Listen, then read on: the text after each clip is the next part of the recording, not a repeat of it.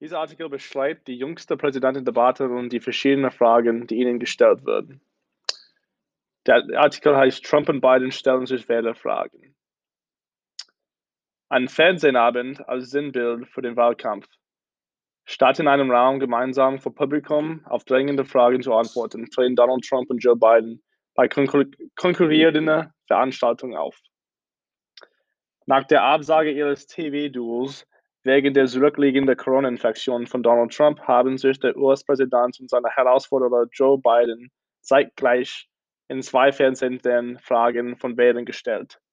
Knapp drei Wochen vor der Wahl am 3. November mussten die Amerikaner entscheiden, ob sie Trump im Sender NBC oder Biden im Sender ABC verfolgen. Beiden traten Swing States auf, also in umkämpften Bundesstaaten, die bei der Präsidentschaftswahl am 3. November entschiedene sein könnten. Der Republikaner Trump in Miami im Bundesstaat Florida, der Demokrat Biden gut 1600 Kilometer entfernt in Philadelphia im Bundesstaat Pennsylvania. Hartnäckige Frage. Moderatorin Savannah Guthrie nahm Trump in die Zange. Der reagiert darauf Minute gesiert. Lassen Sie uns die ganze Show vergüten, sagte Trump, als ihn Guthrie auf die Verschwörungstheoretiker von QAnon anspricht, die auch unter seinen Republikanern Unterstützer haben.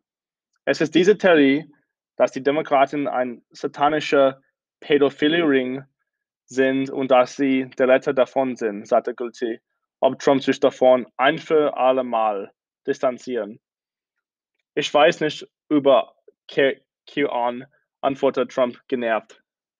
Lassen Sie mich Ihnen nur sagen, was ich darüber höre, ist, dass sie sehr entschieden gegen Pädophilie sind und da stimme ich zu.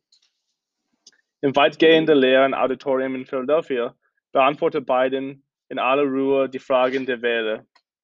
Es ging um den Kampf gegen die Corona-Pandemie, die umstrittene Polizeiarbeit, die Ungleichen in der amerikanischen Gesellschaft.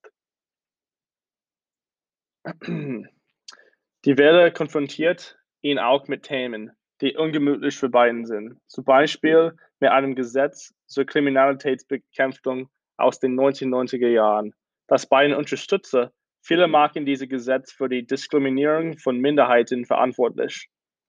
Biden räumt ein, es sei ein Fehler gewesen, das Gesetz zu unterstützen. Trump und seine Schulden.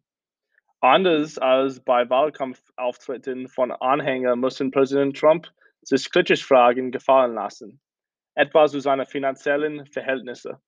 Seine Schulden beliefen sich nur auf einen winzigen Prozentsatz meines Nettovermögens, sagte Trump, die von der New York Times kürzlich belichtet persönliche Schuldenhöhe von 421 Millionen Dollar schienen er in etwa zu bestätigen. Er wollte sich zunächst zwar auf Nachfragen der Moderatorin nicht festlegen, sprach dann aber selber von 400 Millionen Dollar. Wie schon seit Jahren versprach er, er werde seine Steuererklärung veröffentlichen, sobald eine Brückprüfung der Steuerhöhe IRS abgeschlossen sei. US-Präsident wiederholt falsche Aussage. Zur Pandemie äußert sich der erst kürzlich am Covid-19 erkannte, erkannte Präsident ein weiteres Mal widersprüchlich. Ich, ich sage, Tragt die Masken. Ich habe kein Problem damit, betonte er. Trump wiederholte aber auch seine falsche Aussage, dass sich nach Angabe der Gesundheitsbehörde CDC 85 Prozent der Menschen, die eine Maske tragen, mit dem Virus infiziert.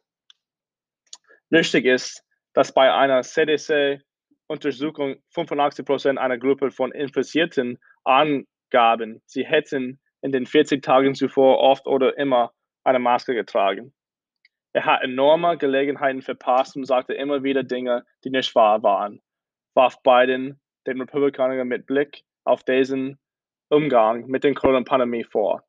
Wenn ein Präsident keine Maske trägt oder sich über Leute wie mich lustig macht, dann sagen die Leute, es wird schon nicht wichtig sein, sagt Biden. Der demokratische Präsidentschaftskandidat mahnte ein nationales Vorgehen gegen das Coronavirus und das Tragen von Masken an.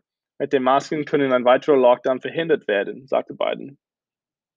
Wusste Trump schon länger von seiner Infektion? Der Präsident wollte sich wieder nicht darauf festlegen, wann er vor seiner Covid-19-Infektion zuletzt negativ getestet worden war. Ich erinnere mich gar nicht daran, sagte er. Die Frage nach dem letzten Negativtestergebnis ist von Belang, weil sich vielen fragen, ob Trump womöglich noch Veranstaltungen abhielt, als er bereits wusste, dass er infiziert ist. Dass auch das Weißhaus und Trumps Ärzte angaben, sie verweigern, räumt dieser Verdacht nicht aus der Welt. Gleich reagiert Trump auch, als er nach seiner Haltung zum Rechtsradikalen fragen wird.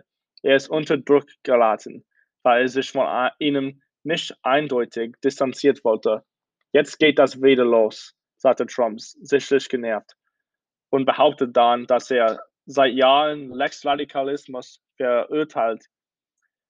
Zugleich betont er aber, er verurteilt auch die Antifa und diese Menschen auf der Linken, die unsere Städte niederbrennen. Joe Biden macht deutlich, wenn er zum Präsident gewählt werde, werde, werde er sich niemals äh, rassistisch oder spalterisch äußern. Für den 22. Oktober ist die letzte TV-Debatte als direktes Aufeinandertreffen von der Wahl geplant.